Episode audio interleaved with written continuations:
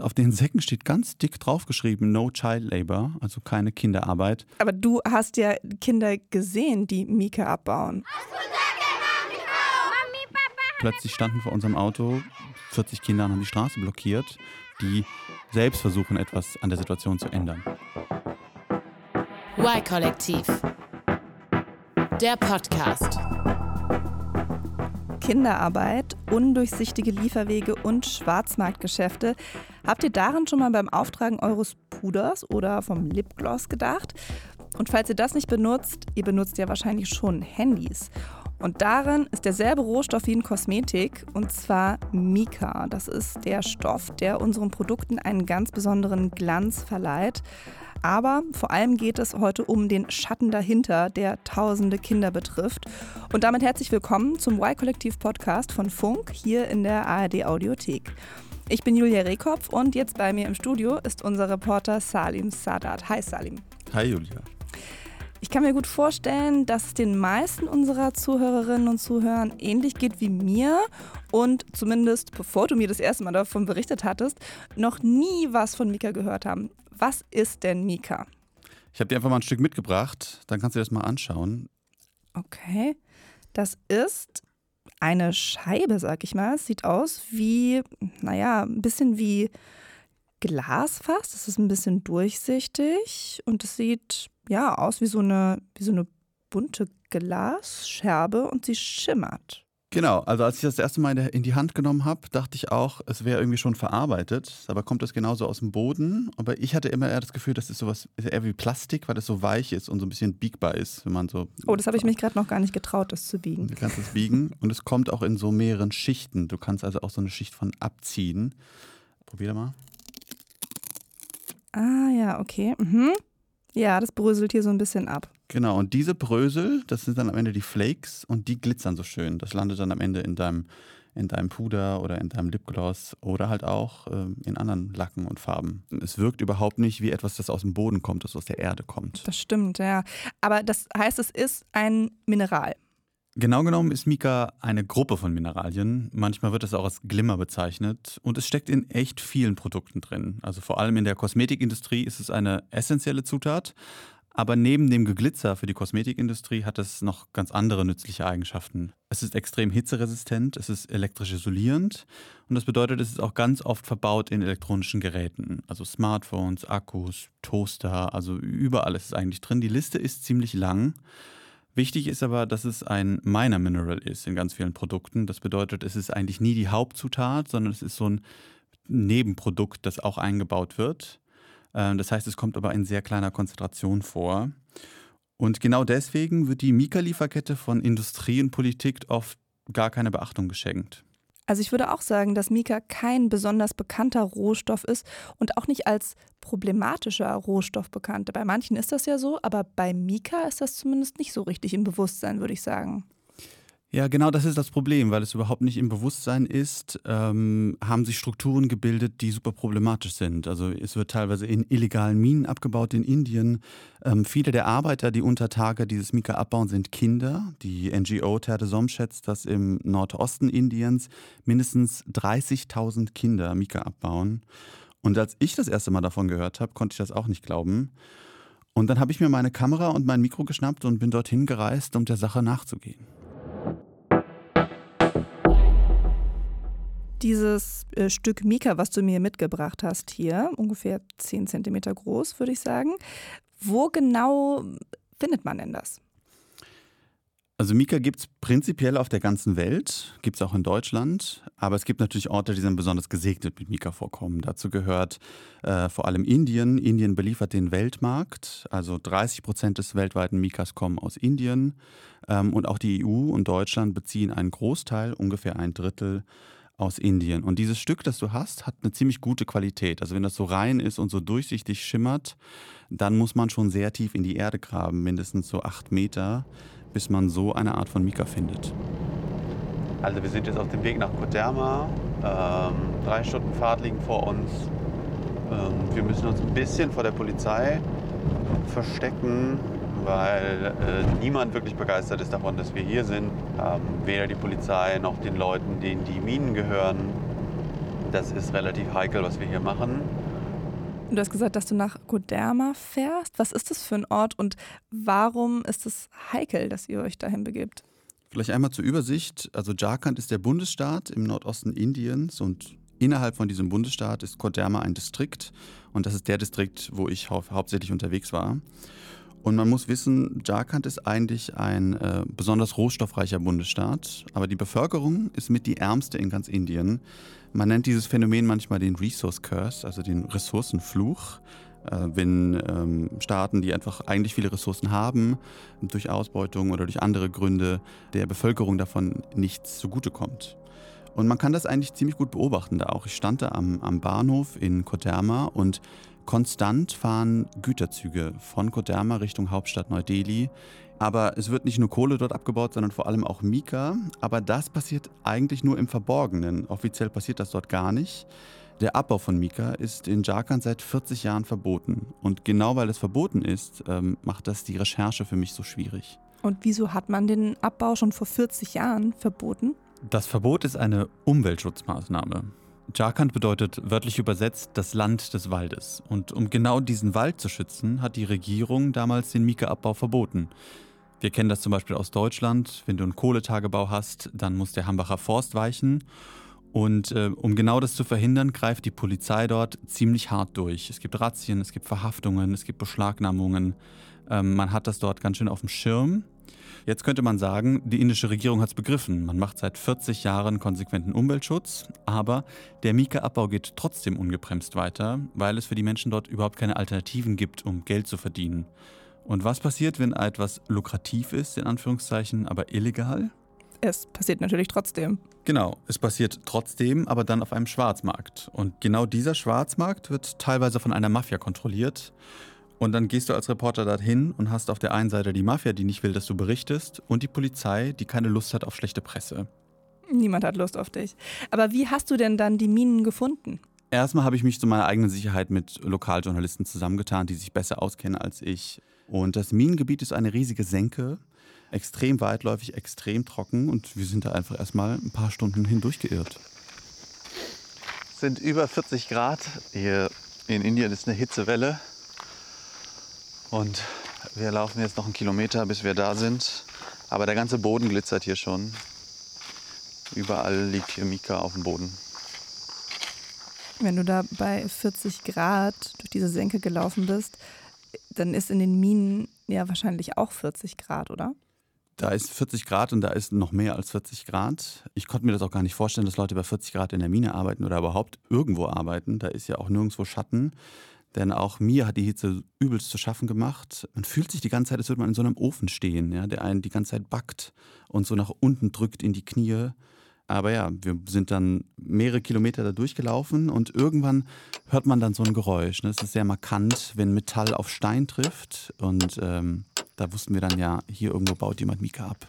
Wir sind dem Geräusch gefolgt und treffen eine Gruppe von Menschen. Drei Erwachsene, vier Kinder. Das älteste von ihnen gerade zwölf Jahre alt. Sie machen gerade Pause, denn es ist 12 Uhr mittags, es ist 45 Grad, es ist brütend heiß und eine Frau sitzt unter einem Baum, das ist der einzig schattige Platz weit und breit und die wirkt auch ganz schön erschöpft auf mich. Und ich setze mich dann zu ihr und spreche sie an. Und sie antwortet mir in Korta, das ist eine Lokalsprache in Jharkhand.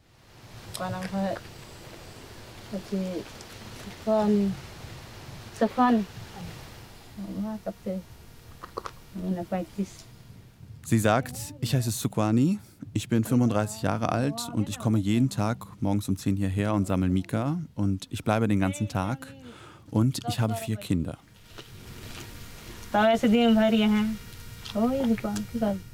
Wie lange sie diesen Job eigentlich schon macht, also wie viele Jahre sie eigentlich schon Mika sammelt, das wisse sie gar nicht mehr. Sie sagt einfach nur, viele, viele Jahre macht sie das schon. Es fällt auf, sie spricht besonders leise und sie schaut immer bei den Antworten auf den Boden. Also es war gar nicht so einfach, mit ihr ein Gespräch zu führen, weil sie hat einen ganz schönen Schrecken bekommen, als wir da ankamen, weil sie dachte erstmal, wir sind die Polizei und hat sehr häufig nachgefragt, seid ihr die Polizei, was wollt ihr von mir, äh, ich mache hier nichts Falsches. Ähm, und erst als sie begriffen hat, dass wir Reporter sind oder dass ich äh, ihr nichts Böses will, erst dann hat sie angefangen zu erzählen, wer sie ist und wo sie wohnt und was sie hier macht. Und warum hat sie so viel Angst vor der Polizei?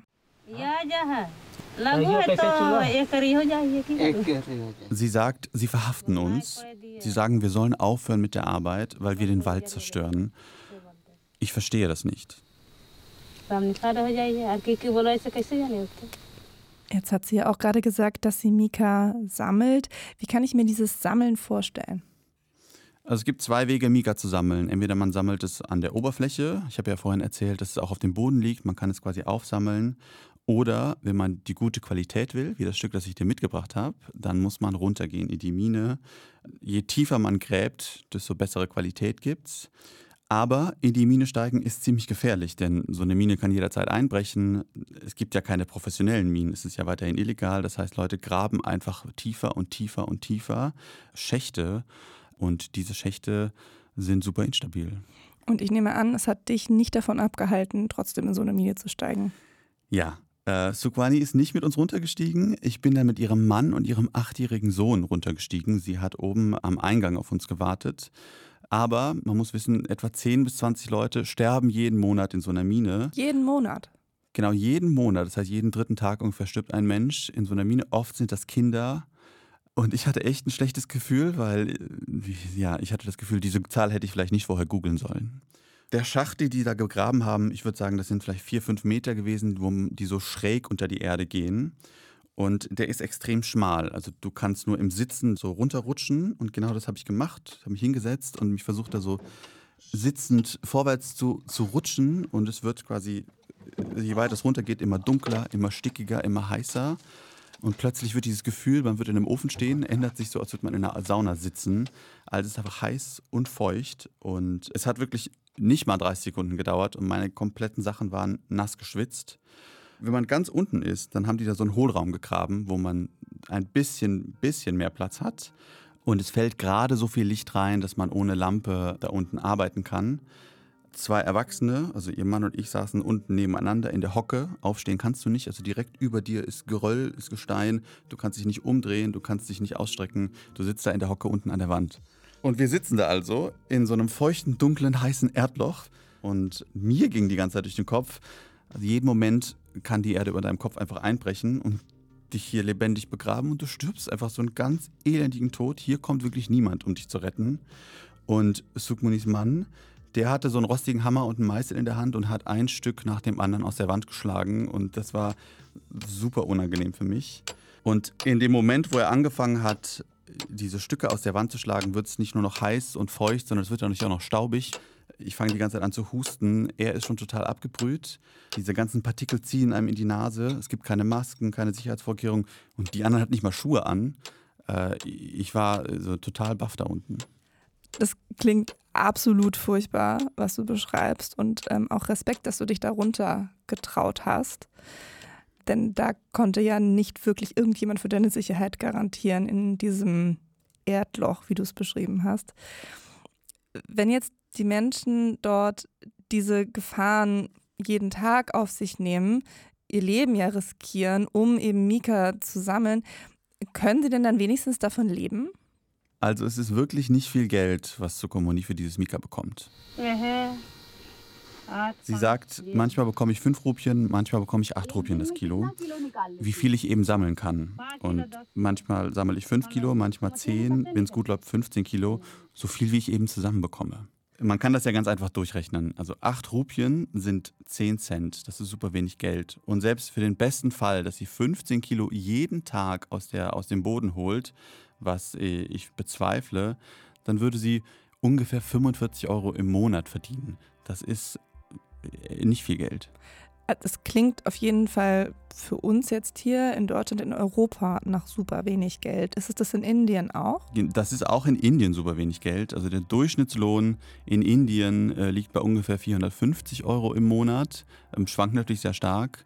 Damit würde Sugwani äh, nur ein Zehntel des Durchschnittseinkommens verdienen. Also davon kannst du auch in den ärmsten Regionen Indiens nicht überleben. Für mich war dieser Ausflug in die Mine Gott sei Dank so eine einmalige Sache und ich war echt super erleichtert, als ich dann wieder draußen war. Ich war da jetzt 20 Minuten drin und ich bin aber komplett nass geschwitzt und völlig außer Atem. Ich weiß nicht, wie man das den halben Tag macht. Okay. Du klingst auf jeden Fall ganz schön fertig. aber auch ein bisschen erleichtert. Ja, und ich war, also ich sag's ja, es sind 20 Minuten gewesen, ich war wirklich nicht lange da drin. Ähm, die anderen haben mir erzählt, die Leute machen das teilweise acht Stunden am Tag. Also mir fehlen da wirklich die Worte für.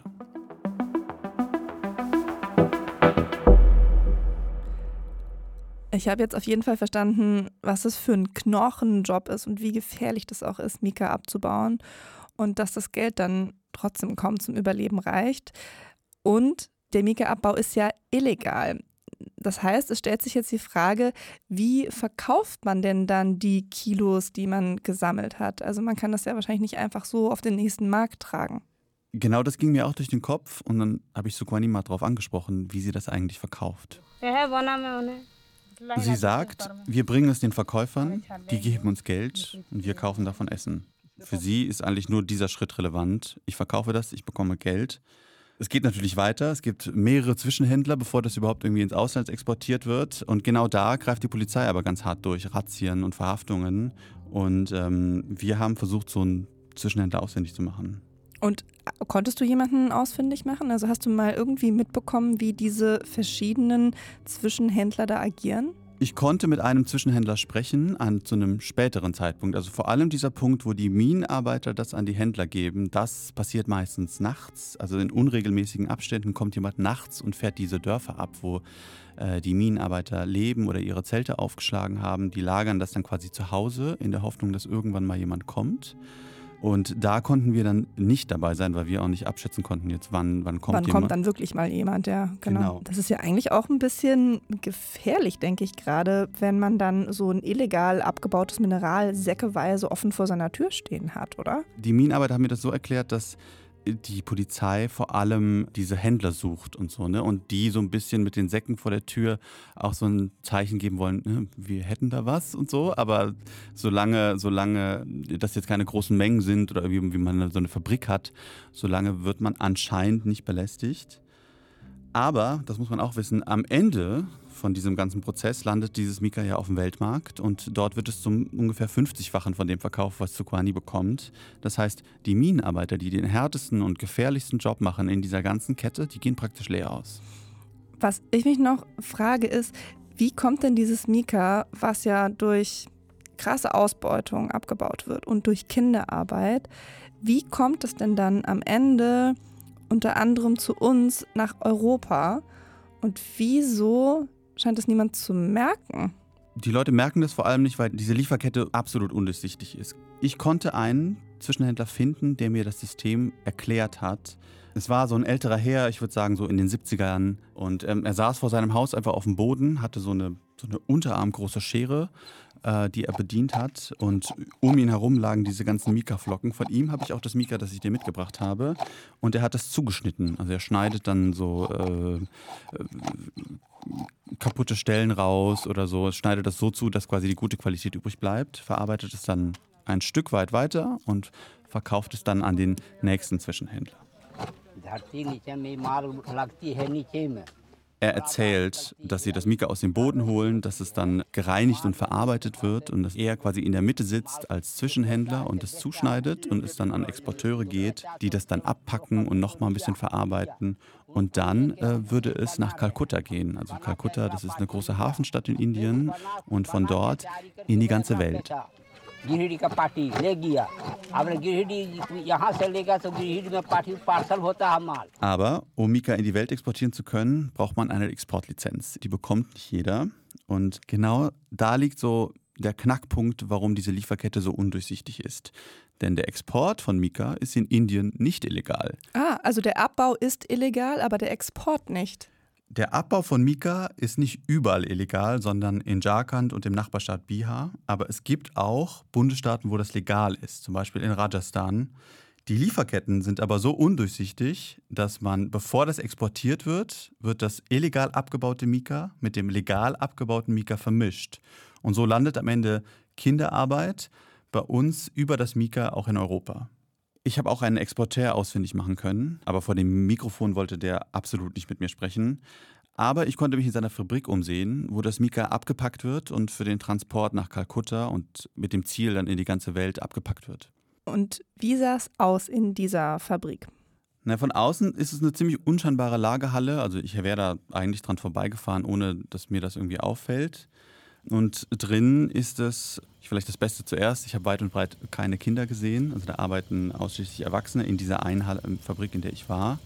Es stehen riesige Maschinen da, wo das Mika maschinell auch verarbeitet wird. Also es wird zu Flakes gemacht oder zu Puder. Die Arbeiter, die da sind, haben sich dann so notdürftig ihre T-Shirts dann ums Gesicht gebunden, damit sie nicht den ganzen Staub einatmen, der einem die ganze Zeit aufwirbelt. Weil es keine, keinen richtigen Atemschutz gibt. Es gibt überhaupt keinen Atemschutz. Die Leute tragen auch dort keine Schuhe. Es gibt überhaupt keine Sicherheitsmaßnahmen. Und die packen es am Ende in so große Transportsäcke ab. Und was mir besonders aufgefallen ist und was ich auch so dramatisch fand, auf den Säcken steht ganz dick draufgeschrieben, No Child Labor, also keine Kinderarbeit. Aber du hast ja Kinder gesehen, die Mieke abbauen. Und also trotzdem wird dann da am Ende einfach so ein Label drauf gedruckt, keine Kinderarbeit. Genau, das wird äh, drauf gedruckt. Ich glaube, das kommt einfach gut an bei europäischen Importeuren, dass da keine Kinderarbeit zumindest mal draufsteht. Und man hat ja auch das, äh, die Lizenz dafür. Ich würde sagen, es ist ziemlich eindeutig, dass über den Rohstoff Mika Kinderarbeit zu uns nach Europa exportiert wird. Das belegen auch die Recherchen der NGO Terre des Hommes, die sich für die Rechte von Kindern einsetzen in dieser Region.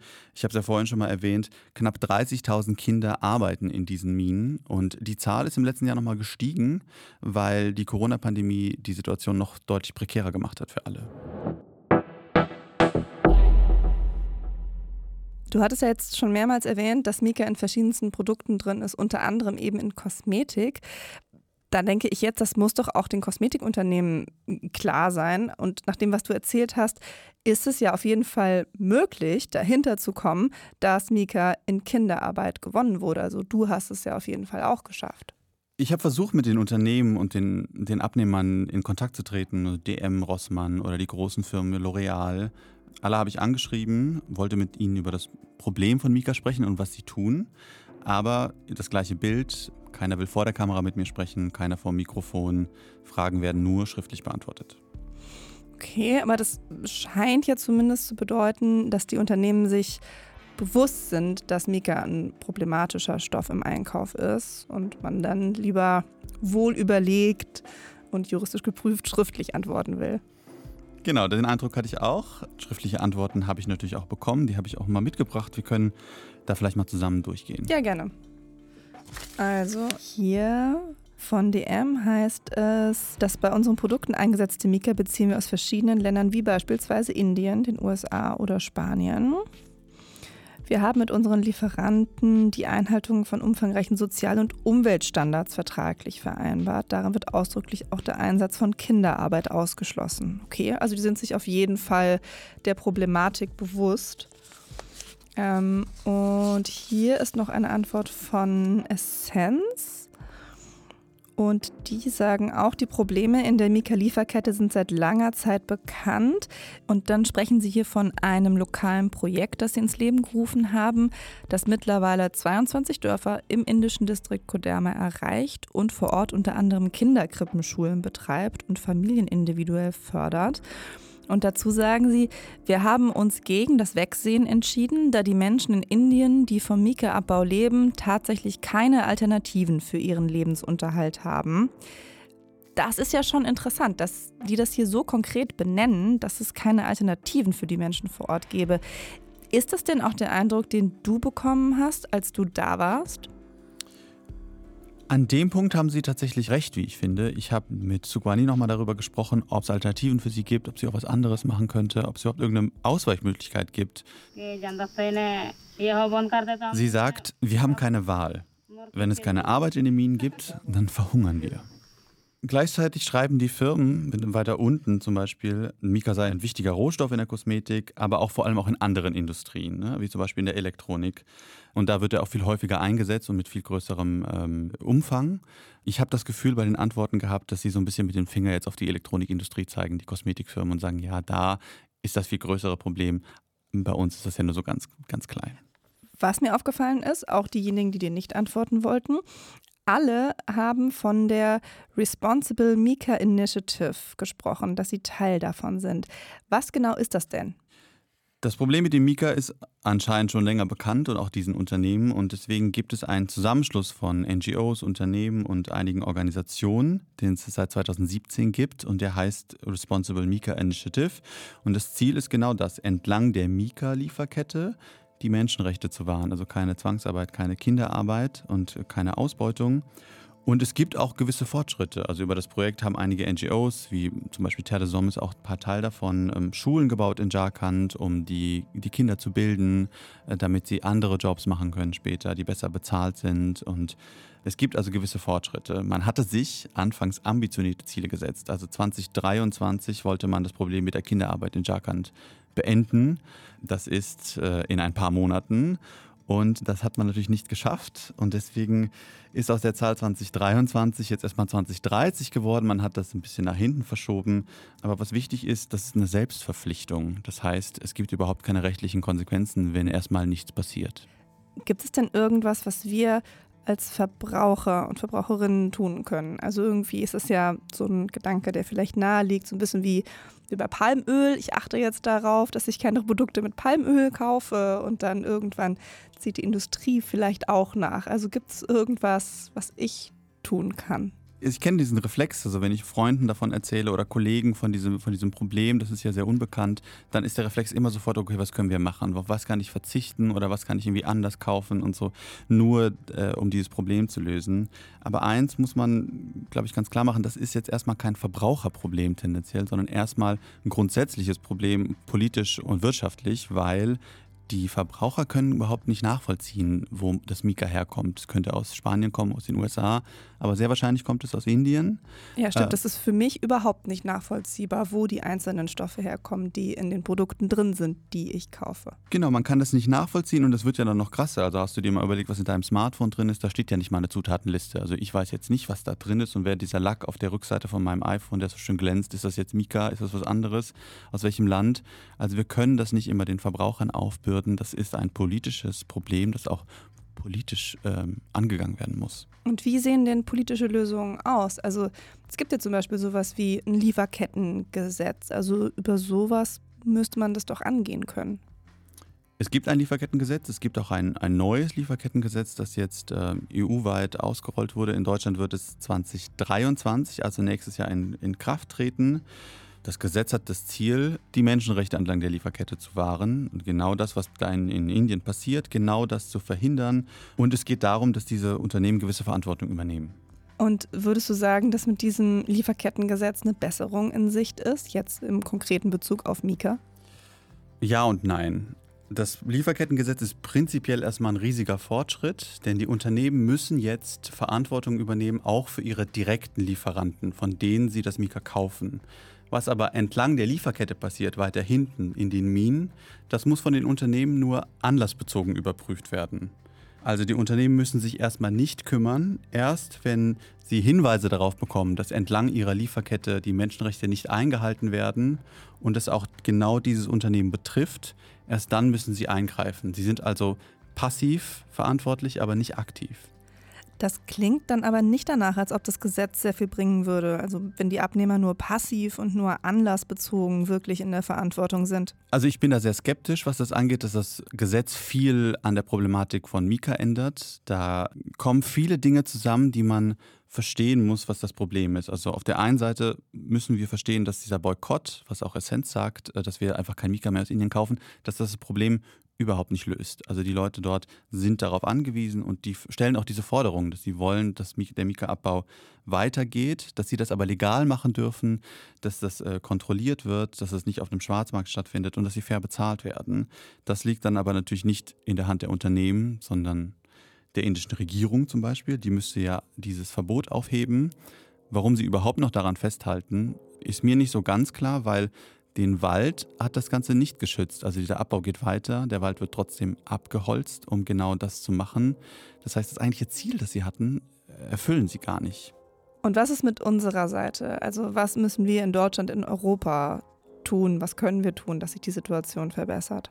Auf europäischer Seite bzw. auf deutscher Seite die Unternehmen, die das importieren, das Mika aus Indien, die müssten eigentlich entweder dazu verpflichtet werden oder es selber machen, was sie ja immer sagen, dass sie das Mika, dass sie einkaufen, bis in die Mine zurückverfolgen können. Nicht nur bis zum Hafen, wo sie es kaufen und sich ein Zertifikat zeigen lassen, sondern bis zu den Arbeitern, um sicherzustellen, dass es keine Menschenrechtsverletzungen gibt, keine Kinderarbeit gibt und dass sie die Leute dann auch fair entlohnen, dass natürlich die, die die Arbeit machen, auch das Geld bekommen. Auf der anderen Seite muss die Bundesregierung das natürlich einfordern mit einem Lieferkettengesetz und mit einem, das auch soweit greift. Also aktuell natürlich nur bis zum direkten Lieferanten. Eigentlich muss man das gesetzlich einfordern, dass die Unternehmen bis zur Mine nachverfolgen können, dass es keine Menschenrechtsverletzungen gibt. Ähm, was mir aber besonders in Erinnerung geblieben ist von dieser Reise äh, nach Jharkhand, äh, sind die Kinder. Und vor allem an einem Tag, äh, das war der Tag, an dem wir abreisen wollten, es war der internationale Tag der Kinderarbeit. Und plötzlich standen vor unserem Auto 40 Kinder und haben die Straße blockiert und lauthals demonstriert. Man muss wissen, also es sind Kinder, die waren vielleicht zwischen 5 und 18, also Jugendliche und Kinder, die selbst versuchen, etwas an der Situation zu ändern.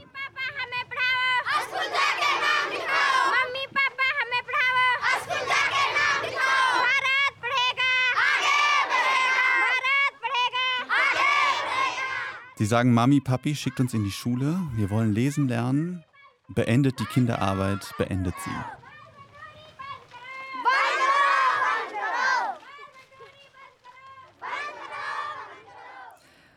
Vielen Dank, Salim, für deine Recherche mit vollem Einsatz.